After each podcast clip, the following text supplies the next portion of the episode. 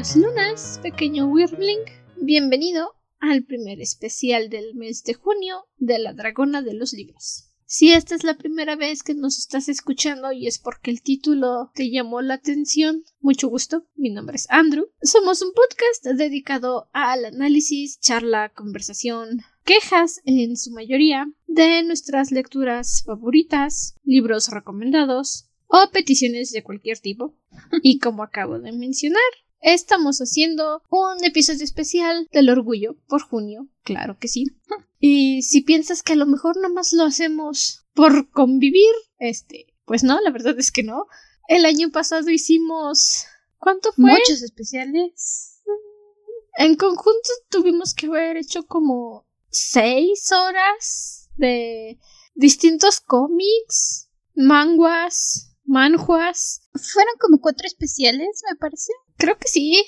Fue, sin contar el de los miserables, porque se fue un poquito aparte, hicimos Hold Me Tight, Their Story, eh, Here You Are. Here You Are. Mm, siento que nos falta uno. I don't know. Hicimos varios especiales el año pasado acerca de el mes del orgullo. Este año vamos a hacer dos nada más porque la temporada está bastante retacada como es. porque no somos robots.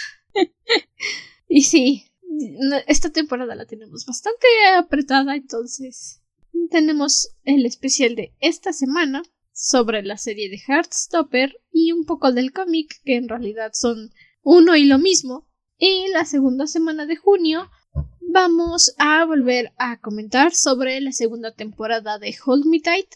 Eh, ya está terminado el manhwa en coreano, en Lenshin ya está terminado. A tapas todavía no se termina, todavía no llega la traducción.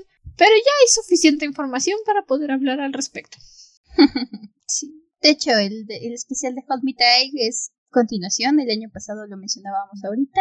El año pasado hicimos la primera temporada. Hablamos un poquito de toda su historia y de todo ese romance. Así que. Ay, sí. Estén atentos. Conocimos a Giovanni, al pequeño Félix. Pero bueno, eso le toca en su semana. Esta semana vamos a hablar de la adaptación del cómic de Alice Osman, Heartstopper, en Netflix. Ah, yo soy Ciela, por cierto, creo que no me presenté. Pero bueno, sí llevan un rato escuchando el. Este, 20 minutos en el episodio y, sí, casi. Típico. Típico la dragona de los libros. Pero sí, hablemos de Heartstopper.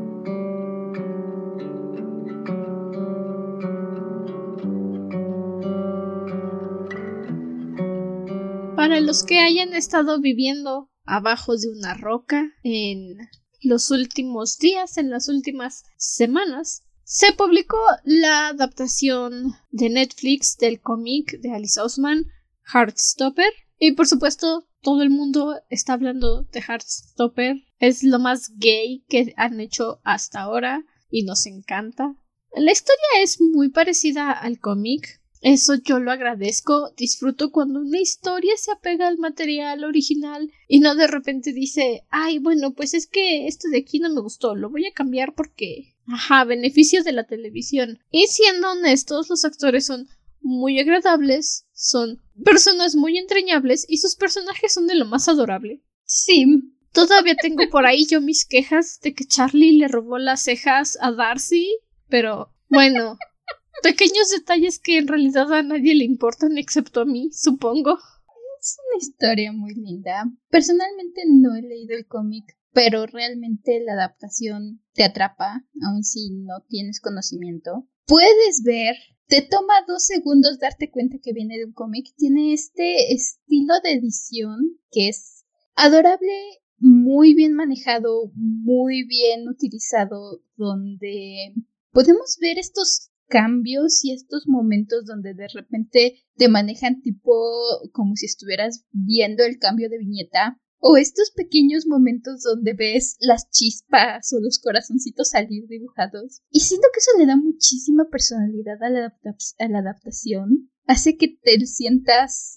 Te toma tres segundos decir, ok, lo adaptaste de un cómic, de un manga o algo similar Sí. Le ayuda mucho a dar un ambiente a la historia, a la serie, y se agradece. Es muy, muy lindo, muy agradable verlo. Y también la forma en la que lo supieron manejar, porque hay series que intentan hacer esto y simplemente lo fuerzan demasiado y no queda. Sabes que cada vez que sale el dibujito animado pones mala cara o volteas los ojos o suspiras porque no se siente parte del todo. Y Heartstopper lo hace muy bien. Básicamente, en lugar de querer forzar todas estas cosas, estos efectos, los aprovecha de una manera muy inteligente. Es una mezcla muy orgánica entre cómico y drama de personas. Que también, por cierto, este, un pequeño paréntesis.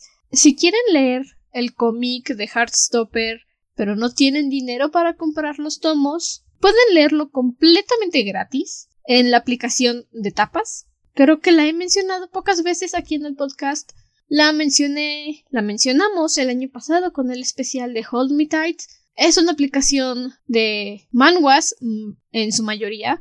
Hacen traducción en inglés de cómics coreanos, de webtoons coreanos, pero también te da la posibilidad de subir tus propios cómics o tus historias. Y Heartstopper está gratis en esa aplicación. Y por cada lectura que hagan en la aplicación o en la página, cada vez que comparten el cómic de la página, le ayudan a Alice. Entonces, si no tienen dinero para comprar los cómics, pueden descargar la aplicación, leer completamente gratis y aún así están apoyando a Alice. ¿Cuál es el único inconveniente, entre comillas? Que está en inglés. Es lo único. Pero es un inglés tan simple, es un inglés conversacional, o sea, no es de universitarios, no es lenguaje complicado, lo pueden leer y entender fácil, y si dicen que el inglés no es lo suyo, pues agarren su traductor, simple.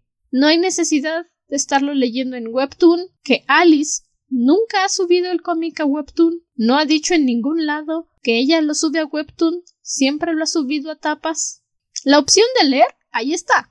Ya depende de cada quien si quiere ayudar al autor de una manera que le beneficie o buscarlo en cualquier traducción porquería que hacen por ahí. En fin, perdón por la agresión, pero fin del paréntesis. Apoyen a sus creadores. Sobre todo este tipo de creadores que buscan traer contenido diferente, realmente contenido bueno, contenido que no es la misma historia reciclada 20 veces de los grandes estudios. Así que sí, si pueden ir a apoyar a Alice Osman, vayan, recomendado. Y repito, es gratis. Los cómics de tapas son conocidos por tener una sección premium en la que tienes que gastar tintas o comprar tintas para poder desbloquear los cómics, como fue el caso y como sigue siendo el caso de Hold Me Tight, pero Heartstopper está gratis. Ha sido gratis desde que Alice empezó a subirlo ahí hace seis años y seguirá siendo gratis incluso después de que lo termine. Así que, excusas de que no tienen dinero, no hay. Hay una forma de leer gratis y seguir apoyando al creador. En fin, eso será todo lo que diré al inicio de este episodio de eso. en la serie tenemos, como ya habíamos mencionado, esta unión orgánica entre efectos de cartoon y serie de personas, que mientras más los estamos viendo, mientras más convivimos con ellos en la serie, menos los notas. En el primer capítulo, pues sí, es obvio. Ay, mira, los dibujitos de las hojas de otoño. Ay, mira, salieron unas florecitas. Pero ya cuando llegas al capítulo 4, ni siquiera te das cuenta de que están ahí.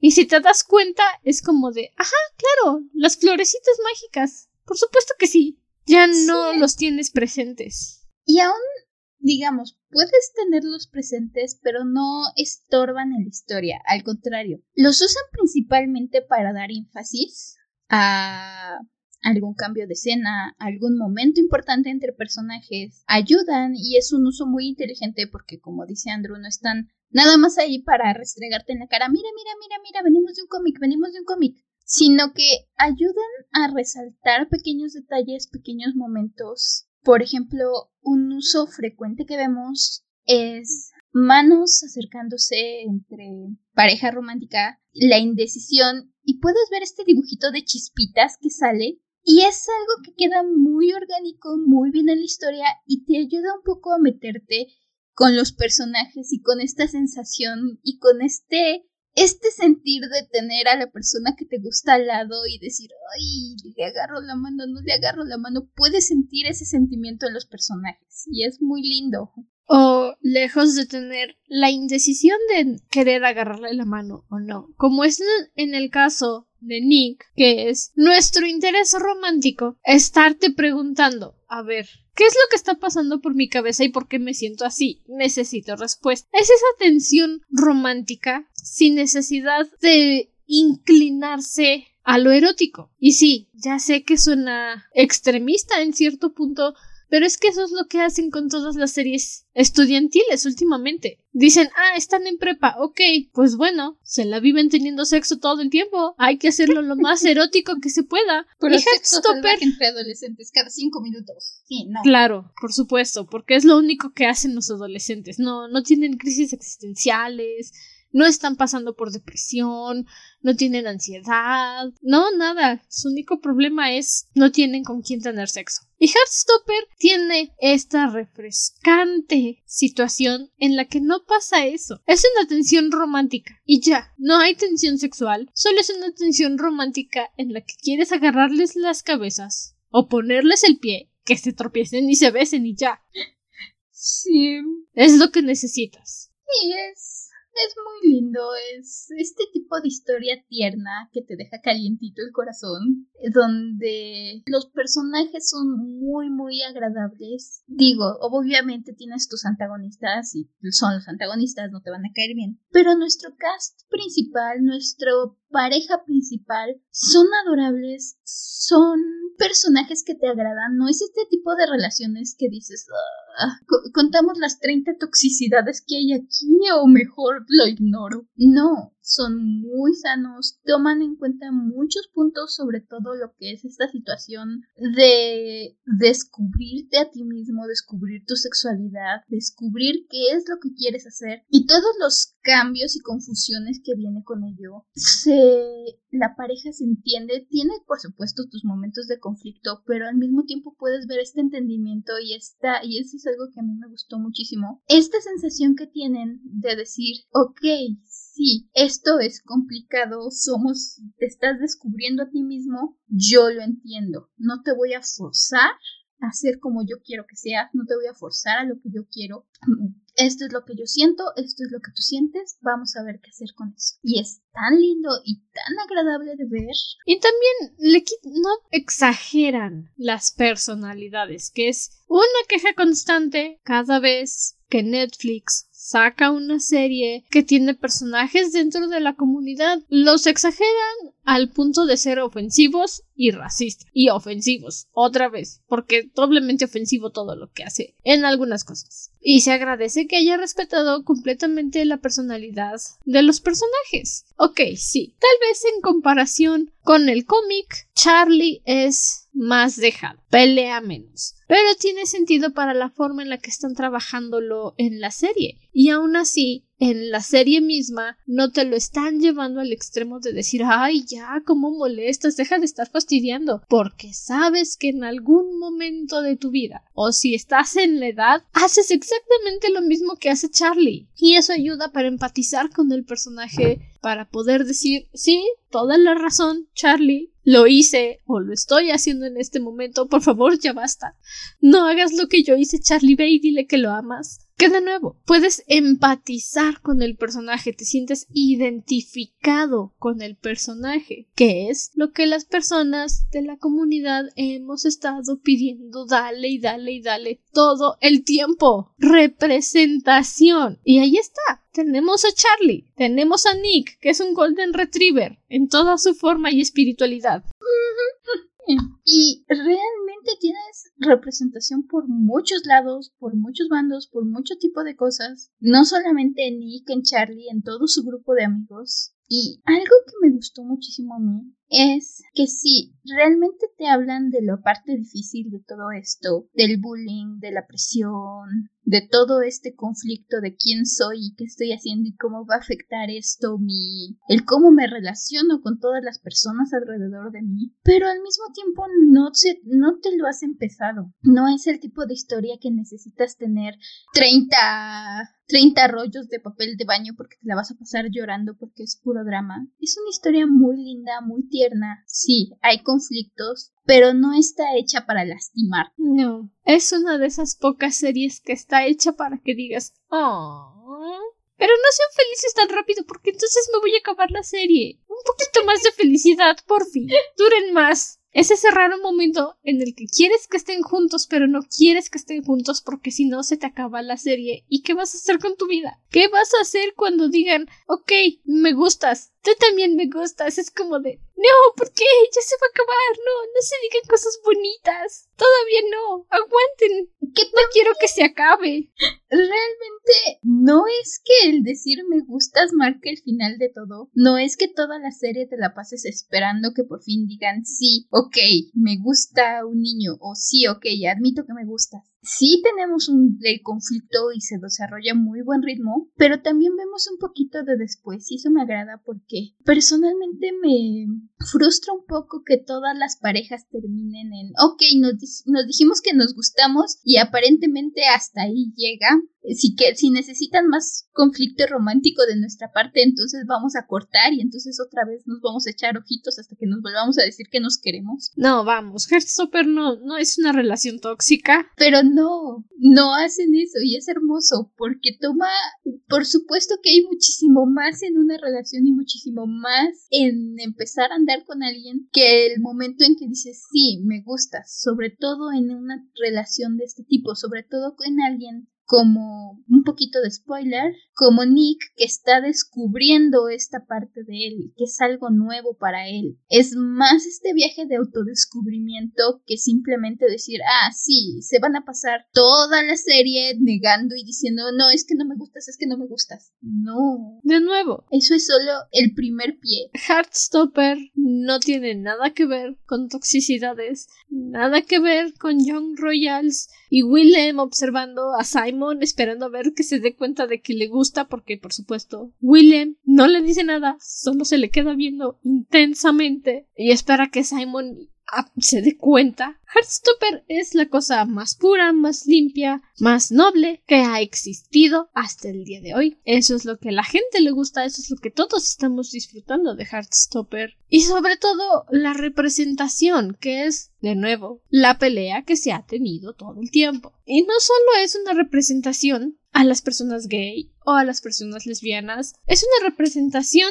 a las personas trans, a las personas bisexuales, que en muchas situaciones se les borra y es como de no, no existe, o sea, solo te puede gustar uno o el otro, porque los dos, you. Tenemos tantas variedades en esta serie que en principio ni te das cuenta hasta que estás más adentrado en la historia y empiezas a notar los detalles, empiezas a notar estos pequeños personajes que, o sea, sí, tienen una gran representación, un gran papel en la serie, pero si no leíste el cómic, ni idea de qué está pasando. Y ya que estás más adentro en la serie, te das cuenta de lo que pasa con ellos y dices, oh, inteligente. Sí, todos estos personajes que también eso, son personajes primero, son personas, son ellos mismos, no es esto que también se da demasiado, que es poner por poner y que ser gay es toda su personalidad, ser trans es toda su personalidad. Son personajes complejos, con inseguridades, con fortalezas, con gustos. Las todas, la verdad es que no puedo pensar en una de las relaciones que nos presentan que no haya dicho son adorables, pueden besarse de una vez. Que no, que no haya pensado. Este, sí, por supuesto. Ven.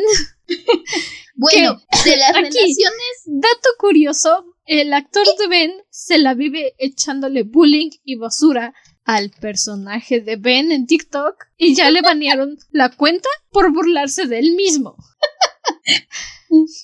Entonces, para que vean el tipo de personas que están trabajando en esta serie, o sea, el compa sabe que Ben es una mala persona y aún así disfrutó haciendo el papel de Ben y disfruta haciéndole bullying a Ben. Bueno, cuento a Ben realmente como una de la relación que nos presentan, es más como un... A Ben lo considero uno de nuestros, llamémoslos antagonistas, como un no, esto no es. No es la relación a la cuenta la serie, es parte del pasado de nuestros personajes, es parte de las situaciones que se les están presentando, pero si no, Ben, Ben no.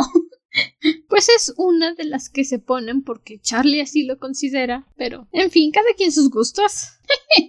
También, esa es una sí, es una relación tóxica, pero ese es el punto, es parte de la historia, el que sí, el personaje de Ben y su relación con Charlie es un gran no-no y no es algo que te pinten como romántico, es algo que la serie en todo momento te apunta esto está mal, esto no está bien, esto está causando daño por esto, por esto y por esto. No es que te tengan que sentar a explicarlo, pero la misma serie te lo deja entender bastante claro cómo afecta a los personajes y las situaciones que pasan. Y es una de las cosas que se enfrascan en resaltar, no como mensaje subliminal, sino los mismos personajes insistiendo en el asunto. Es que eso que estás haciendo no es saludable para ti. Si alguien no quiere ser honesto con cómo se siente, aunque te duela, tienes que decirle que no, tienes que irte de ese lugar. Y es un lindo mensaje tanto para las personas gays, lesbianas, trans, no binarias, sea cual sea su identidad y sexualidad, como para los heteros, que no te quedes en un lugar donde no aceptan que están contigo. No muchas series hacen esto, no muchas películas hacen esto, hacen todo lo contrario. Te lo ponen como algo romántico, que si te niega es porque te quiere. Pues no, no, y por favor dejen de romantizar eso. Muchas situaciones, de hecho, ya entraremos en el lado de spoilers. Pero sí, la serie apunta a decir, oye, te mereces algo mejor, busca a alguien que te trate bien, busca a alguien. Si te trata como basura en un momento y al siguiente te habla bonito, no te dejes, no, no te merece esa persona. No te quedes. No te quedes ahí. Es algo refrescante y también la amistad que te presentan en Heartstopper, que sí tenemos al amigo de lengua suelta que dice las cosas y lastima porque lengua suelta no hay filtro entre lo que piensa y lo que dice. Tenemos al amigo que prefiere no dar su opinión y observa en silencio lo que está pasando a su alrededor y después opina. Tenemos una gran variedad de personalidades en este grupo de amigos y te das cuenta de que convives con personas así todo el tiempo. Y dices, ah, lindo, agradable, nice. Me siento identificado. Incluso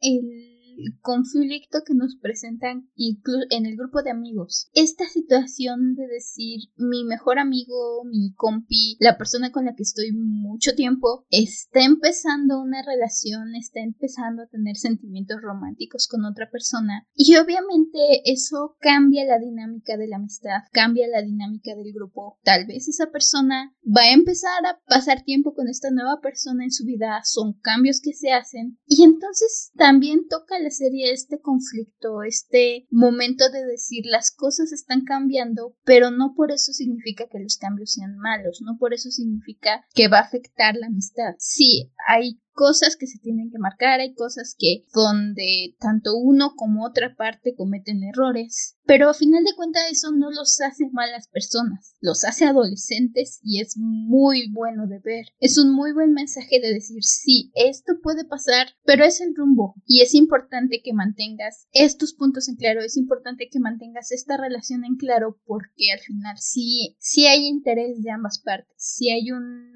un cariño genuino. Hay muchas cosas que se demuestran en la serie que son agradables, que son creo que voy a decir esto varias veces, no lo sé, pero refrescantes, insisto. Y es que tenemos estas situaciones en las que, por supuesto, sale el homofóbico, machista, misógino que dice no es por ofender, pero... Y entonces, pues ya sabes lo que va a venir, ¿no? Sus comentarios ofensivos, sus actitudes ofensivas, que aunque esta sea una serie muy feliz, muy bonita, muy fluffy, es necesario tenerlas para mantener el aspecto realista que siempre ha manejado Heartstopper. Lo bonito es ver cuando hay otra persona ajena al conflicto que reacciona y da de su parte para que se solucione el problema y no nada más sea como de ay bueno es que pues así es esta persona solo ignóralo ok y esa es una de las cosas que hace que Nick sea el más querido por todo el fandom. Bueno, una de las cosas, porque hay muchas, que es cuando empieza a defender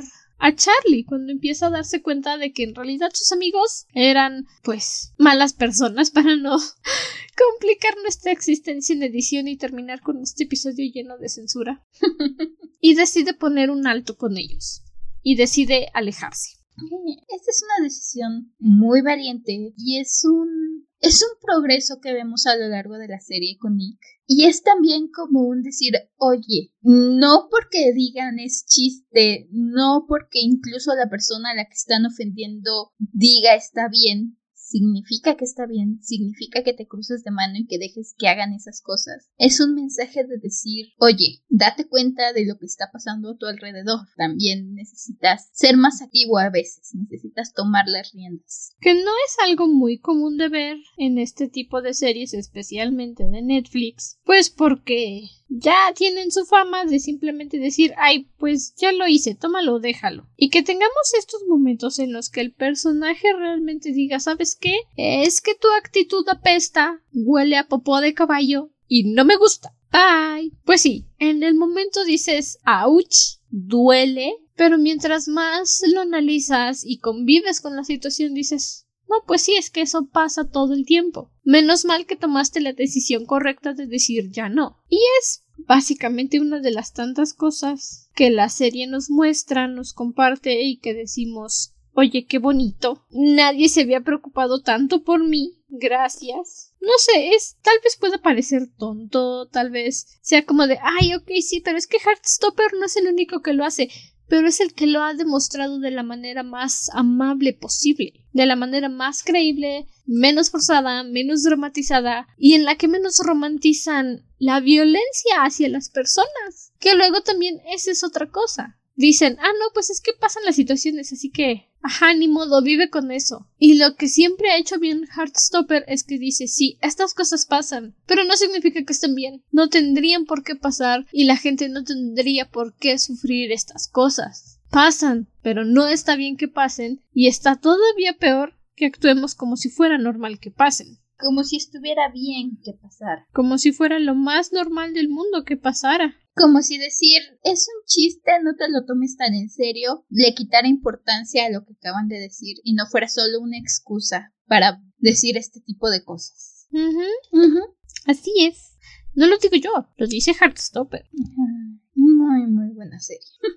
sí. Y de nuevo, se respeta la naturalidad con la que muestran las cosas. Entrando un poco ya a la zona con spoilers, la representación de las personas trans es muy válida, muy agradable, muy bonita. Él es un personaje que en el cómic no conocemos hasta después. Creo que es hasta que tenemos el primer partido de rugby en el que participa Charlie y cuando la conocemos es cuando nos enteramos que es una chica trans. Porque Nick dice, oye, que ese no era, y Charlie lo interrumpe y le dice su nombre ahora es él y está en la escuela vecina de puras niñas. Es como de, oh, mira, bonito. Y aquí en la serie nos la introducen directamente como una chica trans. Era parte del grupo de perdedores de Charlie, porque sí, son el grupo de perdedores. Siempre los más interesantes son el grupo de perdedores, a nadie le interesan los chats.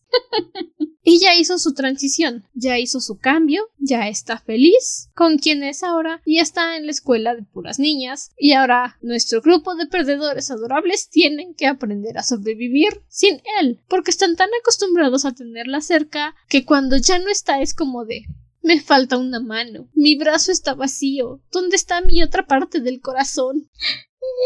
Es, es, una de las primeras cosas que nos dicen, de hecho, que Tao, otro de los amiguitos que tenemos, sigue comprándole su juguito de manzana todos los días porque se le olvida que ya no está.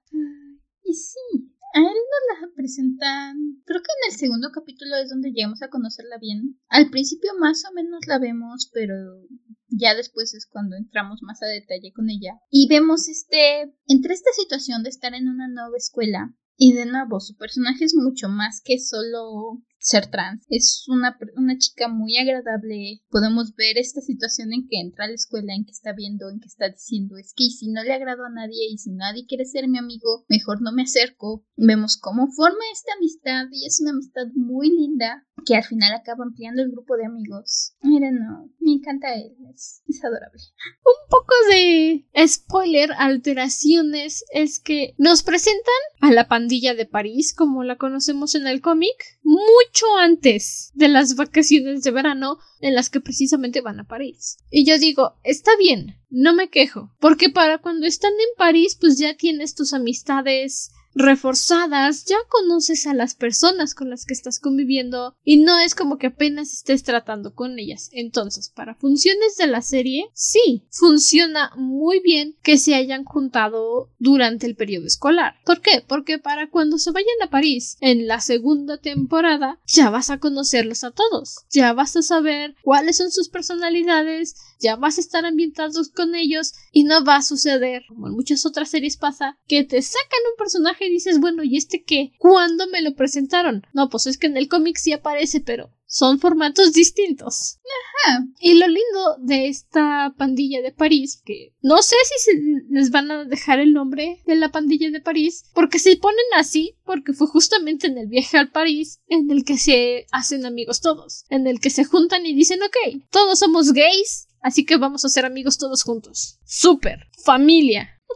Pero de nuevo, para funciones de la serie, funciona muy bien que se hayan conocido en este punto y que los presenten a todos, que nos expliquen sus relaciones, sus amistades, tal vez algunos choques, porque sí, claro, nadie es perfecto, hay choques entre todos, y al mismo tiempo sabes que son choques saludables. No es el tipo de choque en el que vas a pensar, ay no, ya se van a pelear, ya se odiaron, y que no sé qué, y que no sé qué tan. No, como decíamos, son choques que se dan en forma normal, forma natural, son choques que, que pasan por el cambio de situación, pero se resuelven de una manera muy buena. Ningún personaje se pone en un plan donde dices no te aguanto porque estás ahí. Y realmente todos son, todos tienen el mejor interés en su corazón y en su forma de actuar. Y no es un mejor interés de esos que dices, es que es mi mejor interés y te estoy echando a perder la vida, pero es mi mejor interés, lo estoy haciendo por ti. Sino que hacen por ejemplo, me viene este pequeño conflicto que tenemos en cierto momento donde justamente una parte del grupo está intentando que otras, que de las personas del grupo que no son pareja oficial todavía o que todavía no llegan a ese punto, eh, típico a esa edad, quieres hacerla de casamentero, ves a tus amigos dices ya, bésense. Y se resuelve de una manera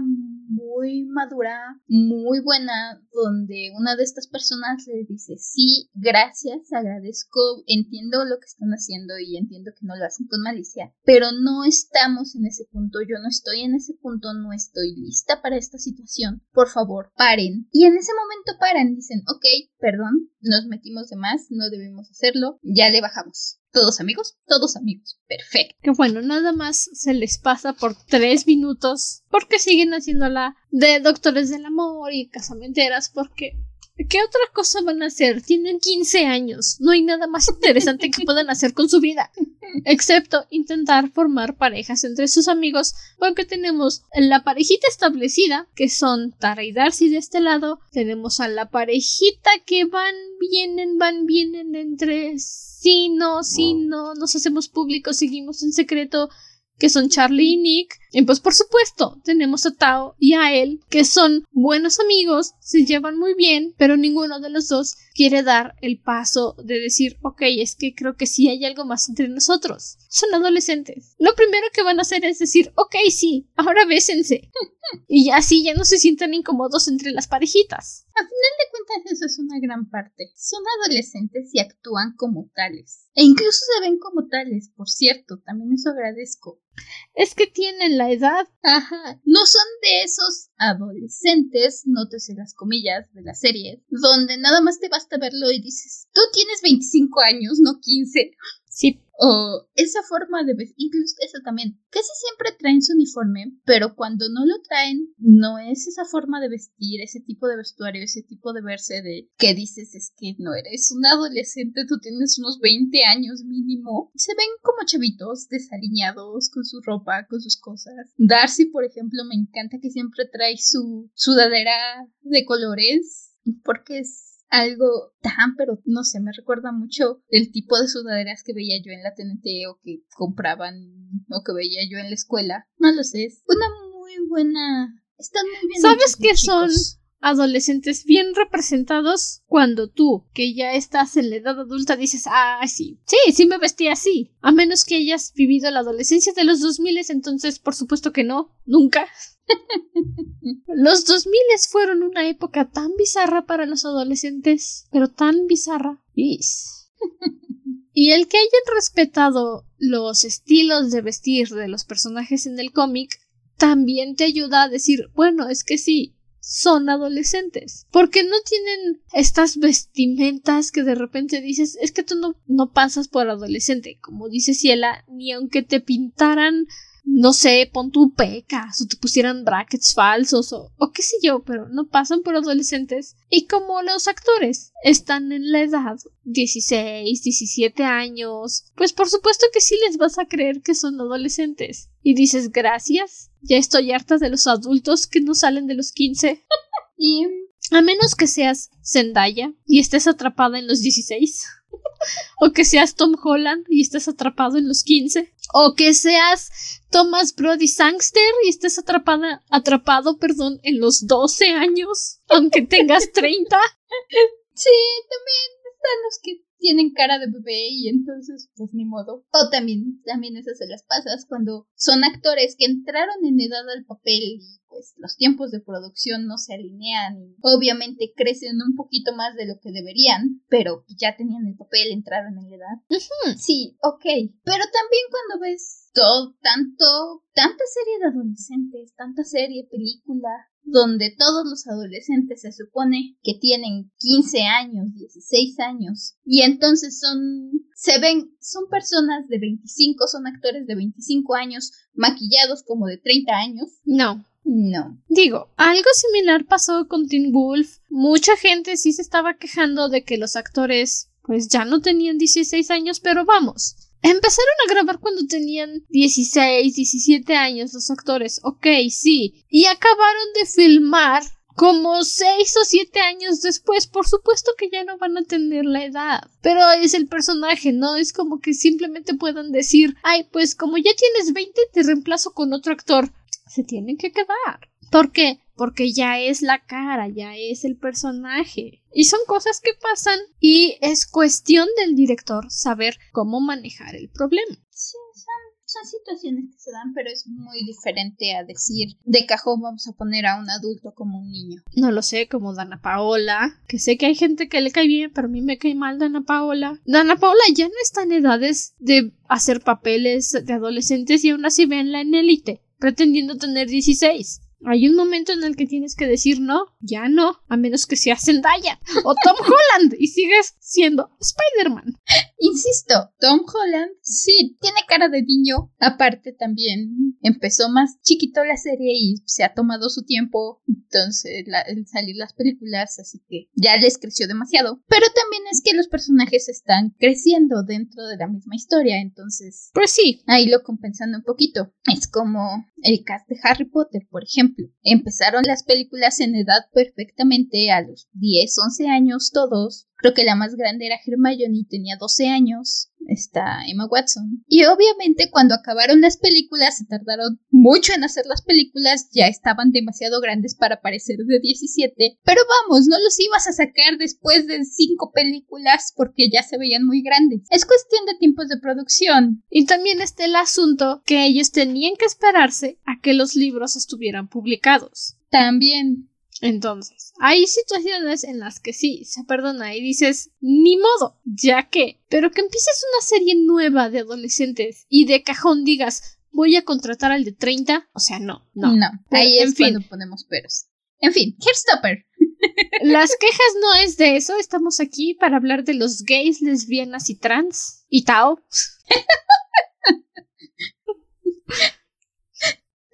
Es el amigo hetero del grupo. Literal. Y escúchese el. Tao es el hetero. Y escúchese el hetero con su TM chiquito al lado. Sí. Marca registrada. ¿Por qué? Pues porque Charlie es el gay abierto, Nick es el bisexual en proceso de descubrir, darse cuenta, aceptar que es bisexual. Darcy y Tara son las lesbianas. Darcy es la lesbiana que está, pues, afuera del closet. Es que estoy buscando una traducción. She's in peace. ¿Está en paz? No, es que estoy un poco, estoy un poco dormida. Me metí una comelona que no tiene ni idea del sueño que traigo, pero Darcy es nuestra lesbiana abierta. Tara es la que se dio cuenta que era lesbiana. Él es nuestra chica trans, que ya lo sabía, habló con su mamá, su mamá le dijo, sí, mi amor, te ayudo en todo lo que necesites porque te amo como eres. Isaac. Todavía no sé cuál es el asunto con Isaac. Me caía mejor Alex. En el cómic, el tercer amigo de Charlie es Alex. Tiene una historia interesante en uno de los libros de Alice Osman, pero todavía no comprendo muy bien cuál es el sentido de Isaac, además de que es nuestro chico único y diferente a todos los demás que está leyendo sus libros de romance en el partido de rugby y está leyendo Orgullo y Prejuicio en la pista de bolos de Charlie. Pero es agradable. Isaac es agradable, lo ves y dices, amigo, ¿cómo puedes leer con esa luz? Yo me quedaría ciego. Y tenemos a Tao. es que tenemos a nuestro arcoíris y Tao. Y a Tao. y está Tao. Tao es nuestra representación asiática porque no sé cuál sea su ascendencia, así que asiática. No quiero generalizar, solo sé que es asiático, pero Tao. Sí. No lo sé. Isaac. Debo confesar que de repente se me olvidaba que Isaac existía. No es que tenga mucha participación. Tenemos varios conflictos de amistad o amorosos con todos los otros personajes, incluso enfrentamientos contra nuestros antagonistas, que son principalmente Harry, que es nuestro homofóbico de cajón, pero Isaac está ahí nomás leyendo su librito por ahí atrás. Es una de las discusiones que he visto en Instagram que, pues sí, hay quienes se preguntan, ¿y por qué en lugar de no incluir a Alex y contar su historia en la serie, metieron a Isaac? Y pues hay quienes dicen, es que igual Alex ni siquiera tiene presencia en el cómic, pero la verdad es que sí tiene. Fue Alex quien le dijo a Charlie, es que tal vez Nick no sea completamente hetero. He visto cómo te mira. Habla con él. Nada pierdes. Nick no va a sentir asco de ti. Nick no te va a rechazar. Habla con él. Y también tiene algunas participaciones en el viaje a París. No me acuerdo muy bien qué pasa con Alex en el tomo 4, pero sí tiene presencia Alex. Y era un personaje muy tierno, muy lindo. Y me agrada Isaac, no me malinterpreten, me agrada Isaac todo el rato leyendo, pero todavía no termino de, de sentir esa conexión con Isaac. Es como de, sí, yo también quería ser la chica única y detergente que leí en todos lados, pero ¿por qué Isaac? ¿Por qué? Creo que la única participación de Isaac que se me ocurre es cuando entra a dejarle banditas antisépticas a Charlie porque le rompieron la nariz jugando rugby y lo caché echándose ojitos con Nick. Es la única participación realmente relevante que me viene a la cabeza. Entiendo que querían redondear tal vez el grupo de amigos que necesitaban, sobre todo si dices que Ale tiene un poco más de conflicto, no tengo idea, no lo conozco, pero honestamente tiene su propia novela. Entonces, en su novela es donde Alice explica qué pasa con Alex, pero sí, en los cómics tampoco tiene una presencia tan marcada pero es que a Isaac lo siento muy plano. Y al menos en el cómic a Alex le podía dar un poco más de personalidad. No sé, tal vez sea yo. Tiendo, tiendo a hacer esto, a ver demasiado entre las cosas y al final es como de, sí, ok, bueno, gracias a que tú no te callas ya me arruinaste las cosas. Tal vez tengan planes para Isaac en la siguiente temporada o más adelante, pero realmente a estas alturas en esta primera temporada, como dices, me agrada, es un personaje agradable, no tengo nada en contra de él, pero al mismo tiempo creo que podrías borrarlo de la trama y no cambiaría absolutamente nada.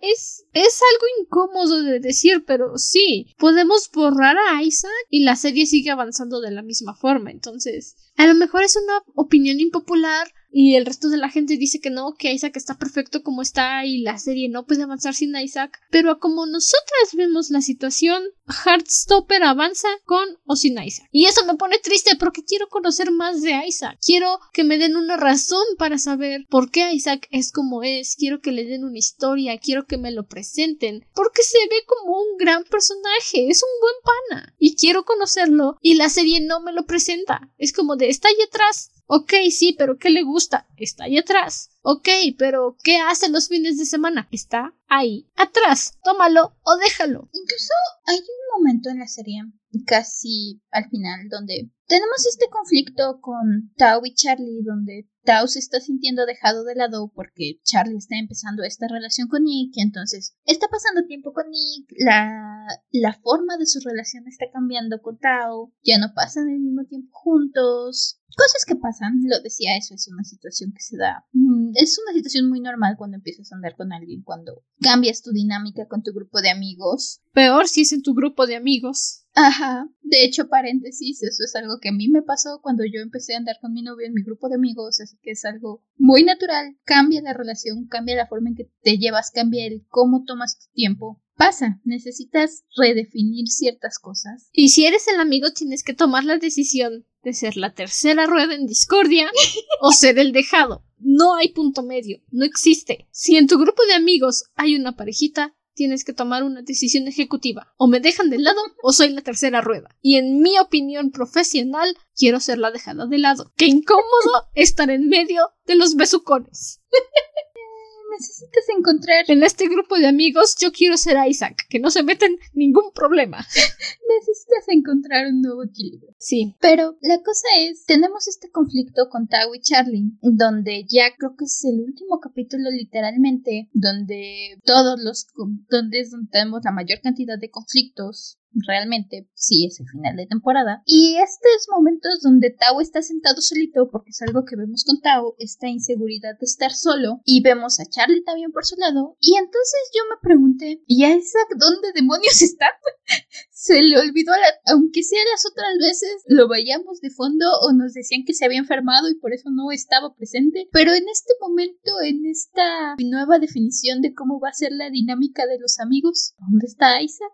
Es que ese también es el asunto. A la serie misma se le olvida que está Isaac. Y no me lo tomen a mal, insisto, pero qué feo que tengan este personaje y se les olvide que está ahí. Se les olvide incluirlo o simplemente digan, es que aquí en esta escena no pinta y hagan como que ya no existe. Ni siquiera nos dan excusa. Incluso antes, cuando nos quieren dar este momento entre Tao y él, que estén solitos en su casa porque Charlie no pudo llegar, nos llega un mensajito de Isaac diciendo, ah, es que me enfermé y por eso no está. Le ponen un pretexto aunque sea. Pero en todo este conflicto final, Isaac brilla por su ausencia. No, simplemente no está. A la serie se le olvida que existe, se desaparece y nomás vuelve a aparecer por ahí al fondo detrás para hacer su acto de presencia antes del final. Para que aparezca con su libro y digas, ay, sí, el único y detergente que está todo el rato leyendo libros. Y qué triste que hayan reducido a Isaac a hacer solo eso, a ser solo el único y detergente que está leyendo libros. Insisto, no sé si tengan algún plan con Isaac a futuro, si quieran hacer algo con él o tengan alguna idea, pero de momento esta primera temporada, pues ahí está de papel tapiz. Ahí está, nada más para que digas, ah, sí, el único y detergente. E insisto, sobre todo considerando que todos los otros personajes están bien definidos. Incluso la hermana de Charlie, está Tara, creo que es. Tori. Tori. Tori no tiene muchísima participación en la historia realmente, pero tiene una personalidad definida, tiene sus momentos de importancia donde apoya a Charlie, tiene un momento muy bonito con Charlie hacia el final de la temporada, que es un momento muy tierno, muy lindo, puedes ver esta relación con él y aun si no está metida en el ruedo, si es un personaje realmente más bien secundario, tiene presencia y siento que tiene incluso más presencia que Isaac, que se supone que está metido en el grupo principal de personajes. La cosa con Tori es que, por si no lo sabían, fue Tori la que inició toda la historia de Charlie y Nick. Tori es la protagonista en la primera novela de Alice Osman, Solitario, y en esa historia menciona a Charlie y a Nick ya como una pareja, ya establecidos, ya felices, ya sin problemas, y la gente empezó a preguntar, oye, ¿y qué pasa con Charlie y Nick? ¿Qué pasa con ellos? ¿Qué onda con estos dos? Y fue que empezó a hacer el cómic, pues porque algún momento ella también dijo, o sea, sí, ¿qué onda con ellos? No, vamos a decirles qué onda con ellos. Entonces, por eso Tori se siente más establecida ya, porque es un personaje ya establecido. Tori ya fue escrita, ya tuvo sus, o sea, todavía no tiene sus problemas, pero Tori ya es un personaje hecho. Por eso, aunque tenga menos participación en la serie, se siente más completa. Y por eso yo hubiera preferido ver más a Alex, que igual ya tiene su propia novela, Radio Silence, ya está definido, ya está hecho. Y Isaac se siente tan incompleto. Isaac, literalmente, su personalidad es que lee libros. Y perdón que me ponga agresiva, pero es que me frustra. I wanna know Isaac. I don't, know Isaac. Perdón. Isaac está para que Tao diga, es que tres es un trío, no es un grupo. Ah, bueno, pues gracias. Necesitamos tres personas. Sí. Ah, pero bueno, en fin. Vayan a ver Heartstopper, está preciosa, está divina, es lo más bonito que van a ver en su vida. Muy recomendada. Si quieren pasar un buen rato, quieren un ratito que te caliente el corazón, que te digas, ay, necesito algo que me haga sentir bien, una historia linda, quiero emocionarme con una pareja, quiero decirles ya bésense, quiero sentir lo tiernos que son, vayan. Quiero soñar con una historia de amor justo como esta, pues vayan a ver Hearthstone. Me gustan las historias de amor, pero estoy harta de todas las historias de amor tóxicas que tienen la misma fórmula una y otra vez. Me choca que quieran venderme al chico malo, tóxico, que me va a botar en cualquier momento. Felicidades, Hearthstopper no lo tiene, así que voy a verla. Si nos quieren apoyar a que el podcast siga creciendo, pueden seguirnos en nuestra página de Instagram, arroba dragona-de librospod, también desde nuestra página de Patreon, patreon.com slash dragona de librospod. Es un apoyo voluntario, subimos any shenanigans we think about, basically. Tenemos nuestra lista de qué estamos viendo, pero... Eh. Pues sí, tenemos la lista de las lecturas de todo el año, que van a ser también del próximo año nuestras notas de los episodios programados. Yo no hago muchas notas de episodios especiales. Si querían ver mis notas de Heartstopper, pues no tengo. Pero si quieren mi opinión, pues hago algunas notas, ¿no? Digo, no es como que ver Heartstopper sea una tortura, por supuesto que la vería una y otra vez. es un apoyo voluntario para que podamos seguir, como habíamos dicho que era, vinologando de esta forma, semana con semana. Y para que podamos seguir creciendo, podamos seguir trayendo podcast. So, you know. Para traer más contenido. Ahí si quieren está la opción. Y si quieren escuchar nuestra opinión sobre la primera temporada de Hold Me Tight, que ya dije, la segunda semana, no, tercera semana de junio, vamos a hablar de la segunda temporada. Ahí está ahí en la lista del podcast. Creo que fueron dos horas y media hablando de Hold Me Tight. Así que. Sí, la primera temporada fue bastante amplio el episodio que hicimos. Pero lo pueden encontrar por ahí en los especiales de junio del año pasado. Ahí está. El, si quieren celebrar este mes, tenemos bastantes especiales ahí del año pasado. También.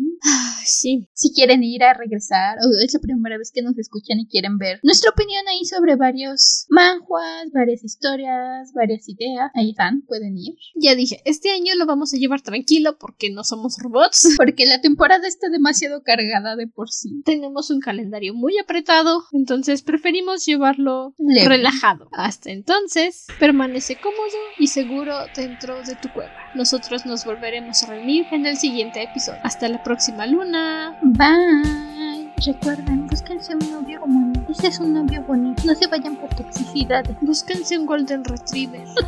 bye. Bye bye.